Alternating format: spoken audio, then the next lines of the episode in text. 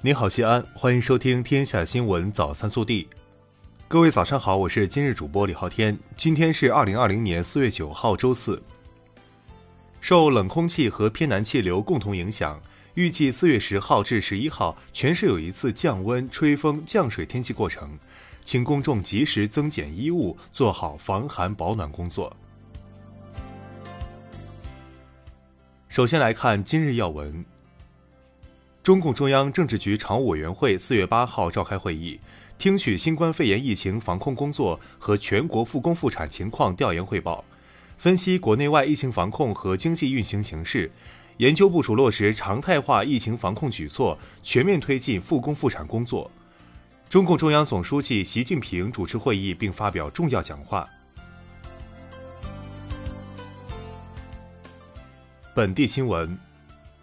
记者八号从省教育厅获悉，我省二零二零年义务教育学校招生入学管理办法出炉，明确小学一般采取登记报名方式入学，初中一般采取登记报名或对口直升方式入学，民办义务教育学校招生纳入审批地统一管理，对报名人数超过审批地招生计划的，实行电脑随机录取。记者八号获悉，我市加快推进“三改一通”一落地工作。今年计划改造老旧小区一千一百个，有序推进二十七条断头路打通工作。昨日，记者从市水务局了解到，近期我市正在开展为期十五天的河湖环境集中整治行动，进一步提升河湖精细化管理水平，打造干净整洁、美观有序、舒适宜居的发展和人居环境。四月八号，高八五七次高铁自武汉站发出，到达西安北站。这趟列车是在武汉封城前离开西安的最后一辆列车。解封后，他又第一个回来了。据了解，当日自武汉站发出途经西安北站的动车组列车共为九列。昨日，满载五十车太阳能板的七五零幺九次中欧班列从西安新筑车站驶出，一路向西驶往西班牙巴塞罗那。全程约一万两千公里。据悉，这是首次开行西安到巴塞罗那的中欧班列。四月八号，西安国际医学集团原湖北医疗队的三百三十名队员解除集中隔离，和亲人团聚。记者八号了解到，长安区推进全域治水和三源建设，造河、决河河水生态恢复初具成效，长安公园与长安中央公园即将开园。四月八号发布的《二零二零年春季西安雇主需求与白领人才供给报告》显示，今年春季西安白领求职期平均薪酬七千六百九十二元每月，西安地区人才求职竞争指数四十六点二，全国排名第九位。为贯彻市委市政府西安市中心城区交通优化提升三年行动方案（二零二零至二零二二年）要求。即日起，西安市委文明办、西安报业传媒集团开展文明交通、绿色出行主题宣传作品有奖征集活动，获奖者最高奖励五千元。征集投稿截止时间为五月十五号。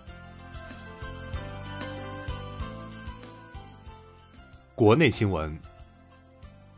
国务院联防联控机制近日印发《新冠病毒无症状感染者管理规范》。规定各级各类医疗卫生机构发现无症状感染者，应当于两小时内进行网络直报。据中国驻俄罗斯大使馆从中俄两国有关主管部门获悉，中俄陆路边境口岸人员通道目前已全部临时关闭。驻俄使馆提醒在俄中国公民密切关注上述信息，认真遵守俄方防疫规定，做好自我隔离，避免长途旅行。国家发改委等六部门八号发布通知指出，当前形势下，对低收入群体，特别是困难群体，加大保障力度十分紧要。